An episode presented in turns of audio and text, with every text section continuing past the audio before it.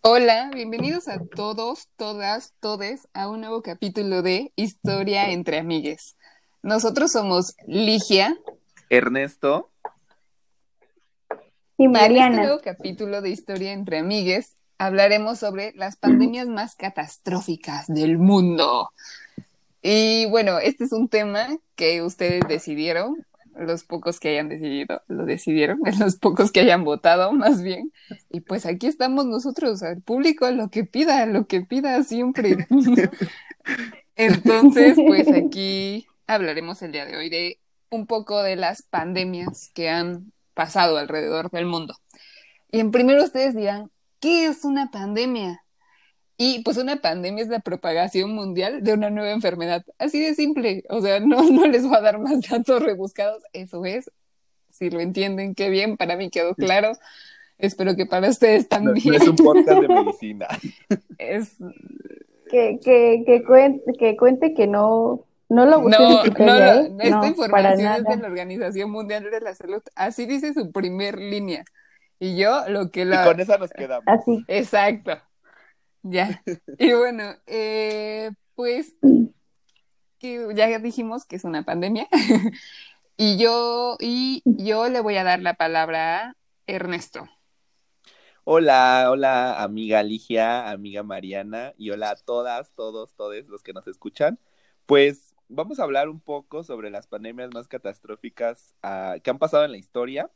Eh, yo les voy a hablar un poco sobre la peste bubónica o la peste negra, que eh, cualquiera de las dos formas es conocida en la historia de la humanidad. Y pues quiero contarles un poco que la peste negra surgió por allá del siglo XIV, eh, más exacto en 1347, fue que se propagó en toda Europa.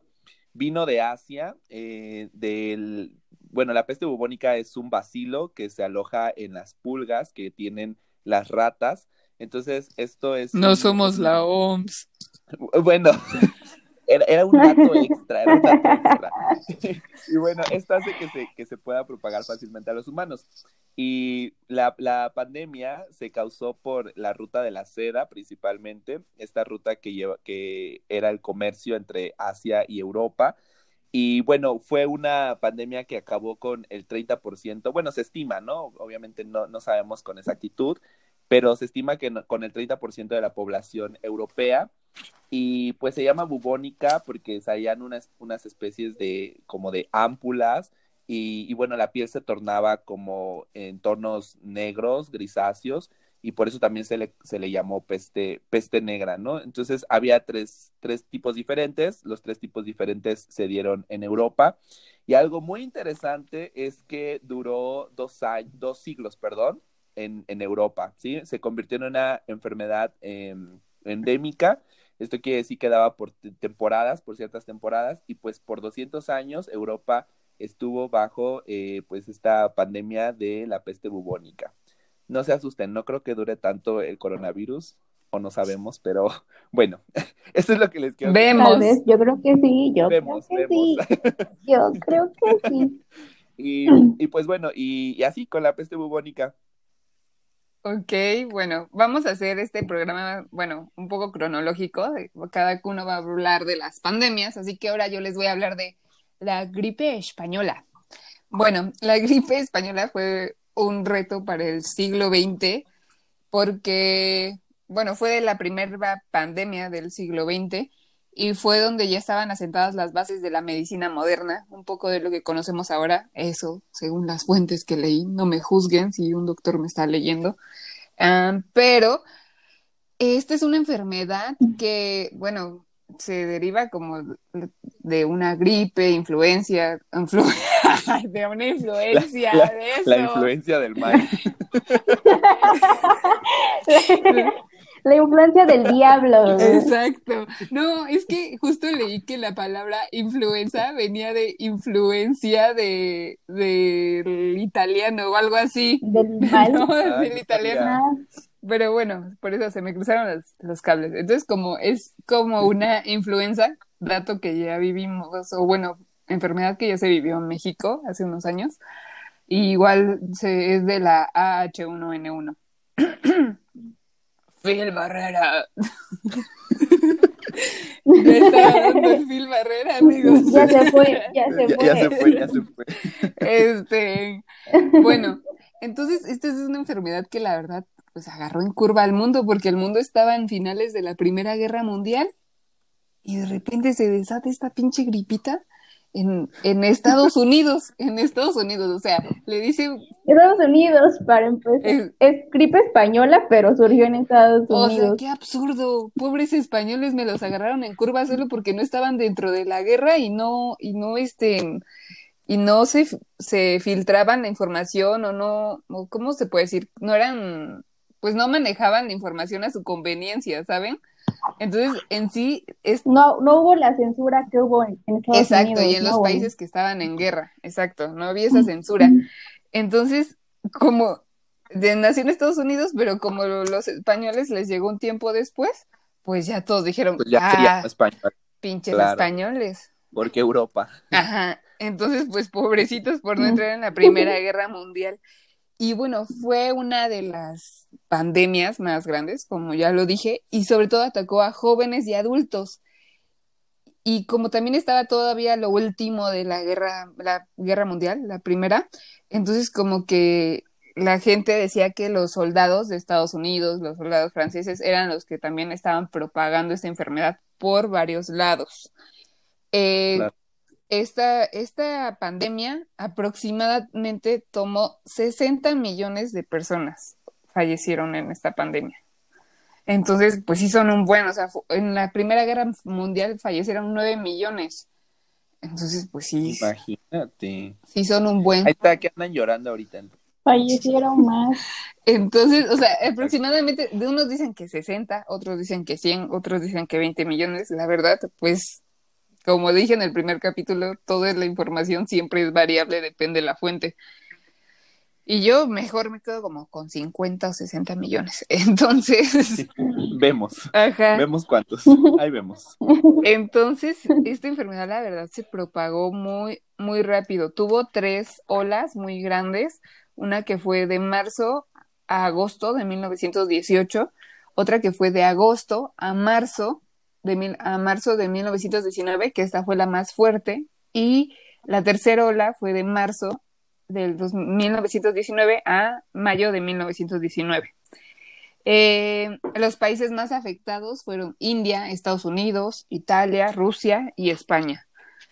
En el dado caso de México, aproximadamente, es un aproximado, Eh, pues ya lo dije, Eh, 500 mil, mil personas fallecieron. Y aquí en México, pues no estábamos en la Primera Guerra Mundial, pero sí se nos cruzó con lo que estaban siendo los movimientos armados que después desatarían la Revolución Mexicana, Revolución el gran, el gran, exacto.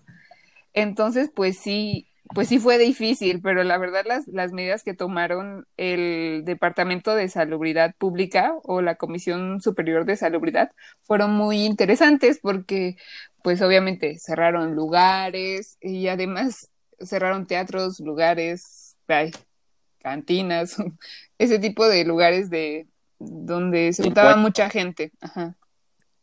Y algo que me pareció interesante era que llevaban a las personas que estaban como en condiciones tal vez un poco marginales o como, como tal vez... Precarizadas. Ajá, entonces las llevaban este tipo de personas a, a bañarlas a baños públicos que hacían en cárceles. Entonces era como interesante. ¿Para cómo- qué? ¿Para su cura? Pues para que no se propagara más, Ah, según. Entonces, pues la verdad sí me pareció muy interesante cómo lo tomó. Y los estados más afectados fueron Puebla y Chiapas. Aproximadamente el 50 de la, por ciento de la población fue afectada. uy. Y, y pues eso es todo lo que, lo que les puedo decir de la, de la, Gripe española. exacto. Y bueno, ahora le damos la palabra a Marianita.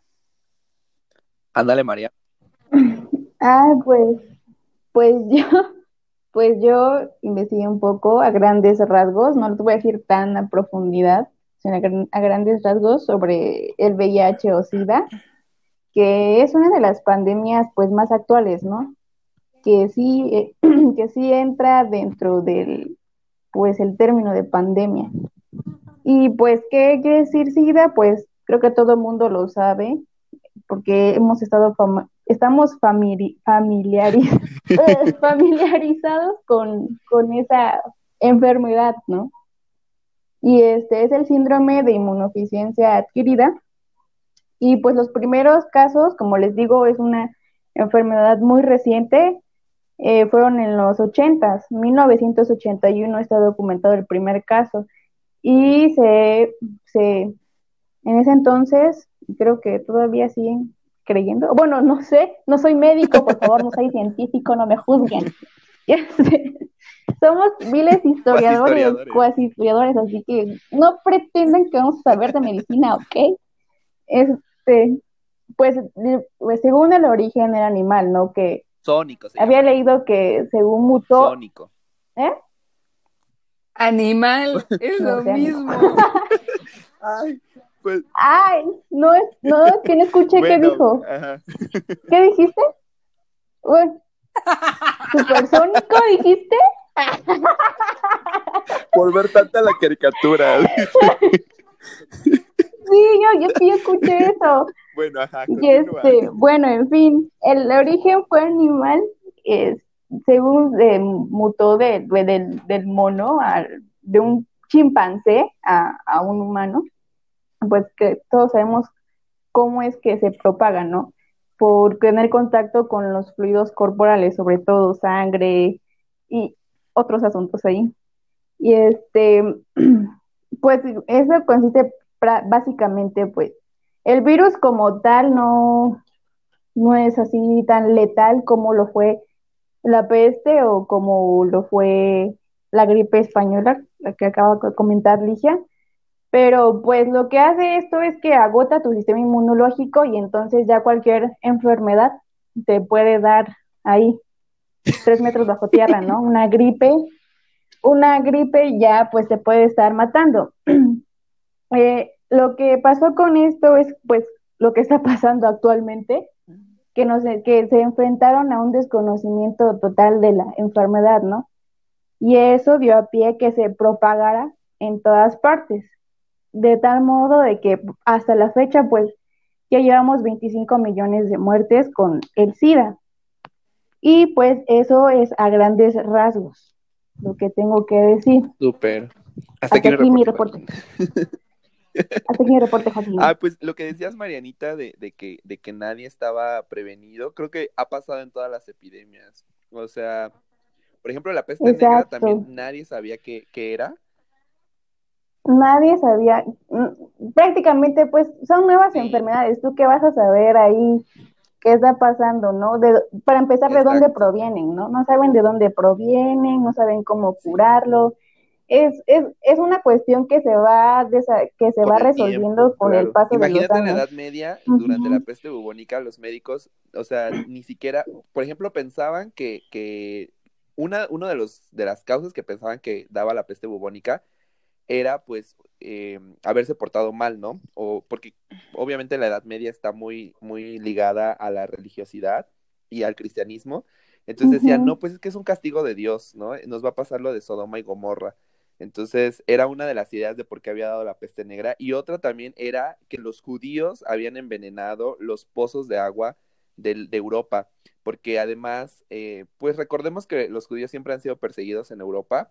Y pues en estos años se da todavía más la persecución porque los judíos son culpados como los que causan la peste negra y que llevan el veneno, ¿no? Así dicen algunas fuentes o crónicas, que llevan el veneno a los pozos de agua y a los manantiales eh, y pues eh, los médicos de la época pues ni siquiera sabían cómo, cómo resolverlo, ¿no? No había tantos avances obviamente en la medicina y, y pues está, estaba, estuvo complicado durante la peste bubónica el no saber qué, qué causaba eh, esa enfermedad, ¿no? Y que simplemente pues dieran como ciertas respuestas mágico-religiosas, ¿no?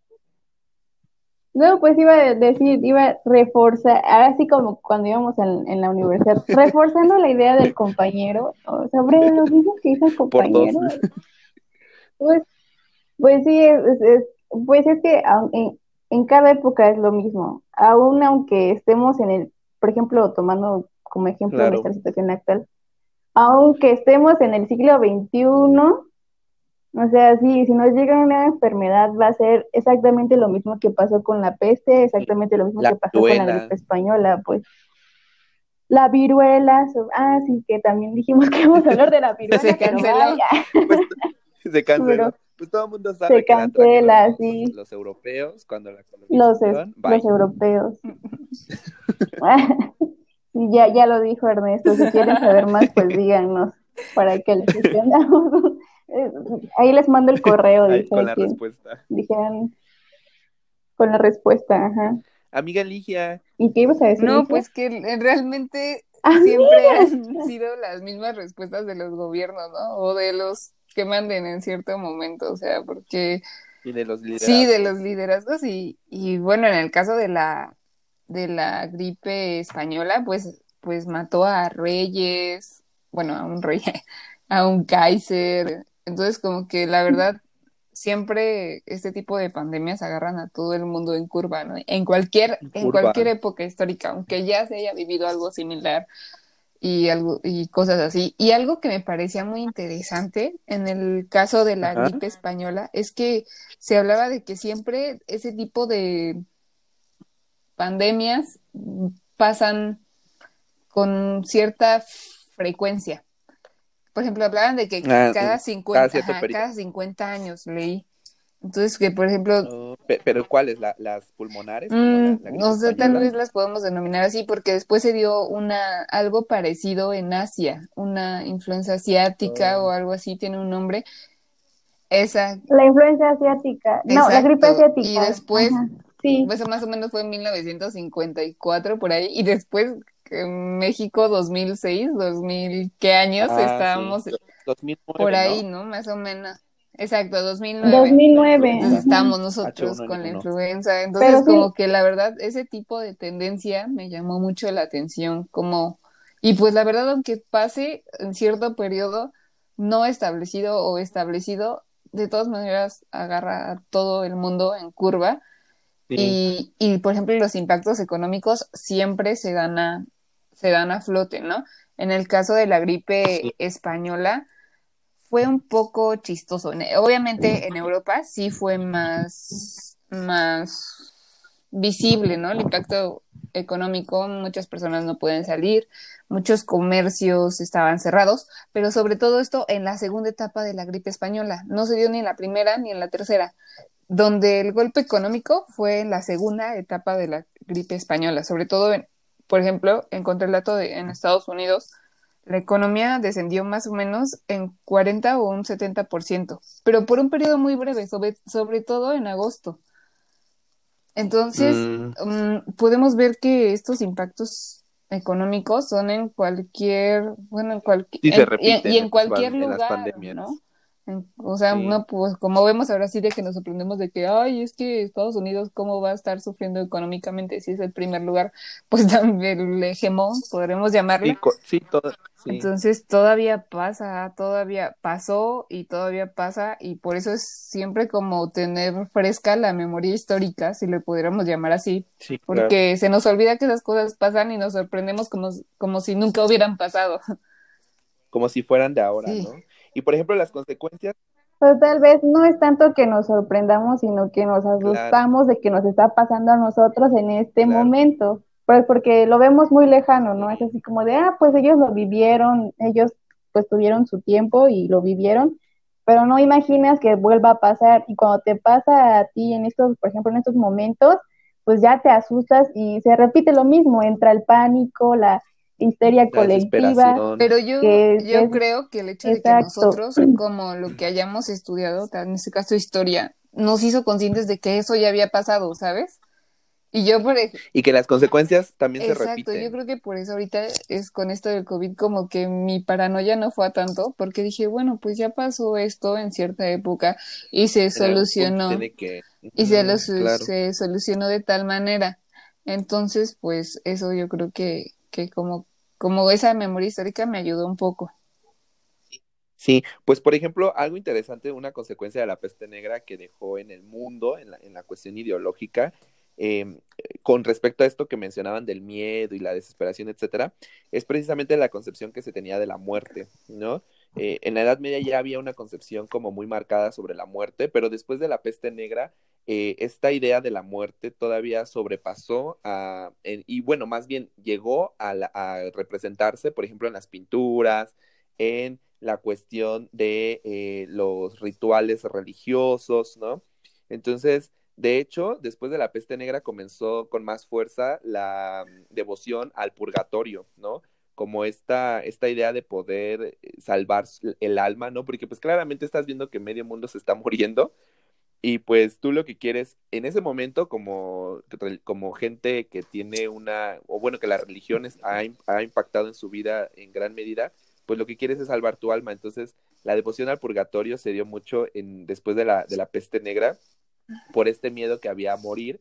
Y la muerte se representó en muchas pinturas. Si podemos observar como en las pinturas de la época, podemos ver que hay muchas representaciones de la muerte, ¿no? De, de, esta idea de la muerte, del purgatorio, de la salvación de las almas.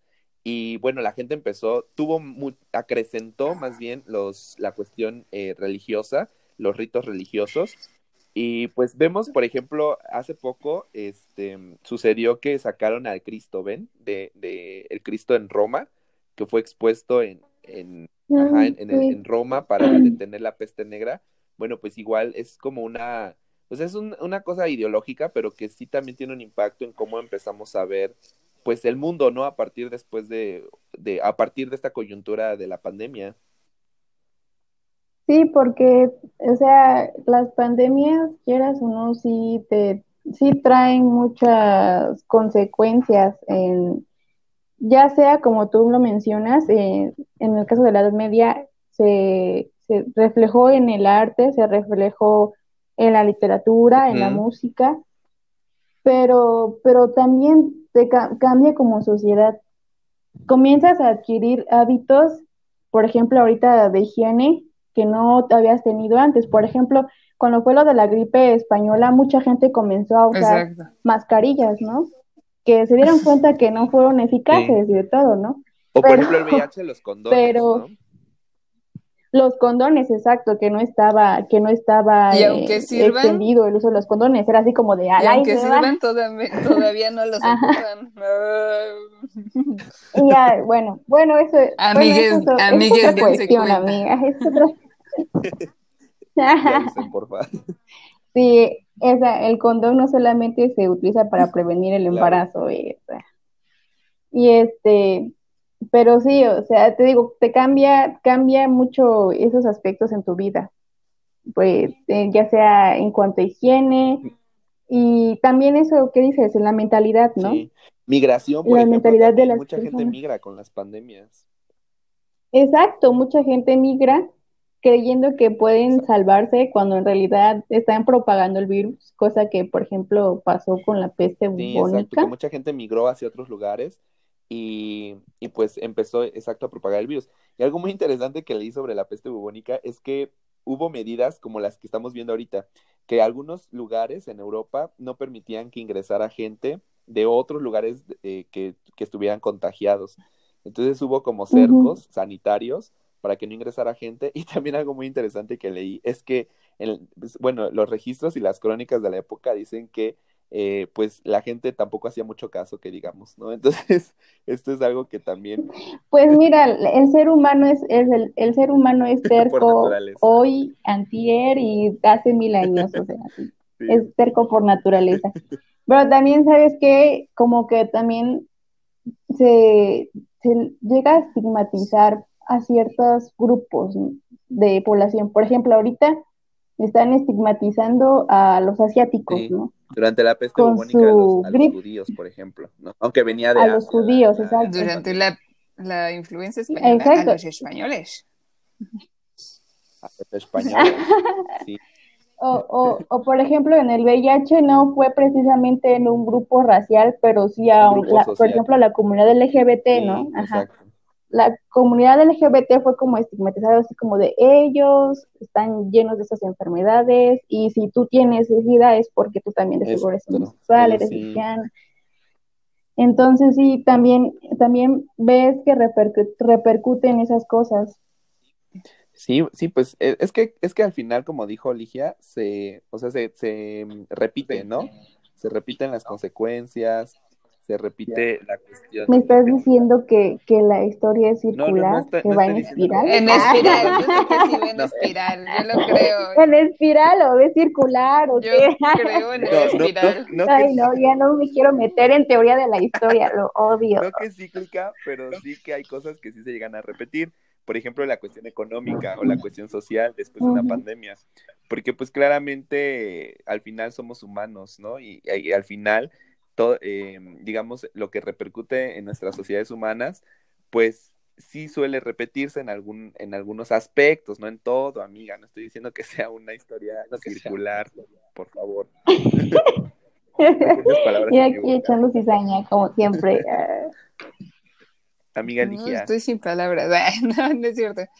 Yo, yo sí creo que la historia es en espiral. Yo siempre he creído ese concepto circular, no en espiral. Sí, me, me late más el hecho de que sea una espiral la historia. Mm.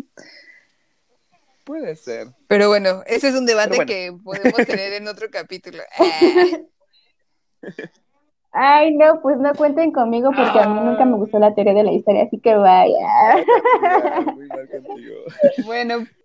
Ah, pues también durante la peste bubónica lo que les iba a comentar es que muchas de las causas de, que se propagara más rápido la peste es que era, había mucha hambruna, había inestabilidad social, política, económica, y pues esto también lo podemos ver reflejado en nuestra actualidad y quizá también lo podamos ver reflejado durante las otras pandemias, ¿no? Que hay momentos de inestabilidad en la sociedad que producen o provocan más bien que las pandemias se propaguen con una mayor velocidad o a una mayor velocidad.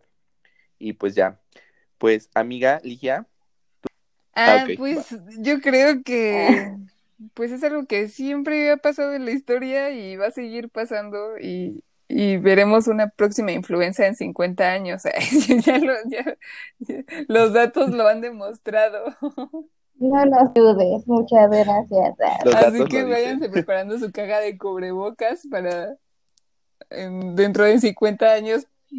Y su rollo de papel. Su rollo de papel. Y sus Amiga Mariana, ¿qué concluyes? Pues, ¿qué puedo decir? Me quedé impactada, impactada con mi amiga Ligia. Somos un círculo de impacto. Este... pues sí, ¿qué te puedo decir? Eh, pues, pues yo pienso lo mismo que elige, ¿no? Nunca, pues son virus nuevos, no puedes esperar estar preparado, no tenemos todo el conocimiento del mundo. Lo desarrollaremos con el tiempo, pero, pero pues tal vez nunca estemos preparados para lo que nos viene. ¿Y qué puedo decir? Que me he dado cuenta que muchas cosas, como ustedes mencionaban antes, se están repitiendo, ¿no? Ahorita. Por, incluso como procesos que, procesos hechos, eventos que se ven deslindados, este, se, se ven venir en esto, en este momento. Por ejemplo, si, si, seguimos así en esta recesión, podemos entrar con una depresión como la, del, la de los años 20. Entonces, sí, ves que en ciertos momentos como que se repiten algunos patrones. No quiero decir que la historia es circular tampoco, pero, sí, sí lo cachas, ¿no? Como que lo relacionas, como de, ah, esto se parece a lo que pasó. Entonces yo creo que eso es lo eso es lo interesante de la historia, que te puedes dar cuenta que muchos eventos ya pasaron, no literalmente igual, pero, pero sí semejantes. La importancia de la memoria histórica. Y bueno, pues esperamos que les haya gustado esta pequeña plática, debate de...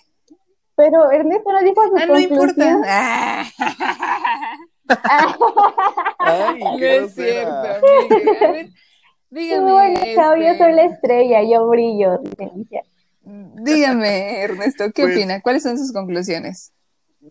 No, pues que hay consecuencias o sea, siempre después de una pandemia va a haber consecuencias económicas, políticas, sociales, que no nos espantemos por eso, que, bueno, que esto de llamarlo nueva normalidad es una cosa rara que hay que llamar pues que va a haber una, una, una, una, vida diferente, como siempre pasa en las pandemias, después de las pandemias, eh, y que pues no nos, no nos asustemos, que, que la, o sea, esas consecuencias suelen repetirse o suelen ser comunes o semejantes a lo largo de la historia, y pues que ya.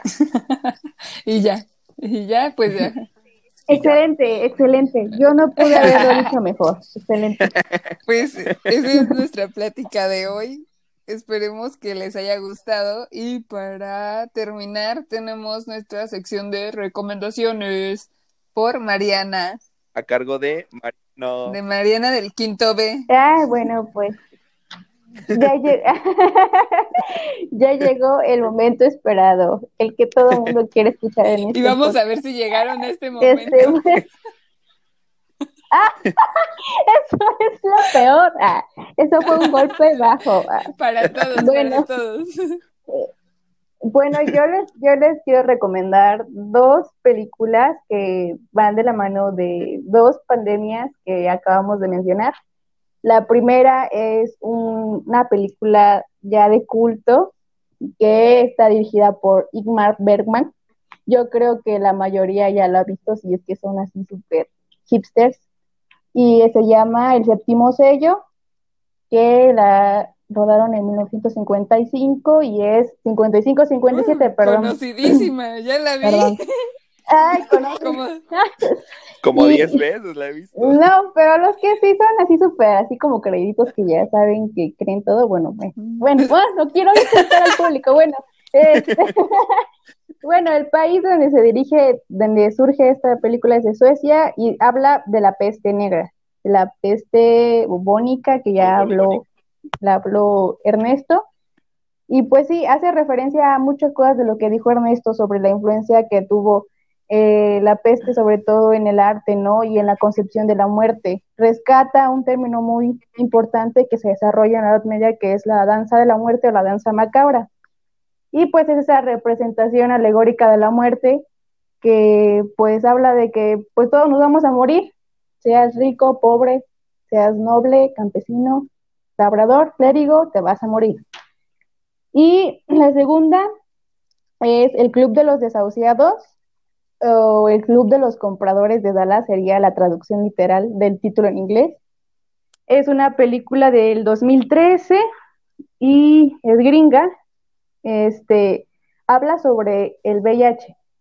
Se basa en la historia de un hombre contagiado de VIH que se contagia ahí por los primeros años cuando empieza a surgir este, este, este virus. Eh, se contagia en el 86 y narra sobre su lucha contra el VIH y sobre todo para alargar su vida, porque en ese entonces se tenían pocas medicinas para para contrarrestar los efectos del VIH y, prolongar la vida de los infectados. Entonces, este hombre pues hace ahí unas triquiñuelas para conseguir medicina que le resultaba mejor que la que le daban en el hospital y pues bueno, ahí se las recomiendo. Ay, súper bien, yo también las voy a ver. Hay una chilena. Pues sí, ya las pueden, uh, están, esas están están en, en, la, en las redes. Aún no les voy a decir la página porque me las tumban, ya lo acabé de decir. Entonces, este, ahí las, si las buscan en internet las van a encontrar. Igual en Netflix las encuentran, tal vez la segunda. Ok, pues con eso terminamos por el día de hoy. Esperemos.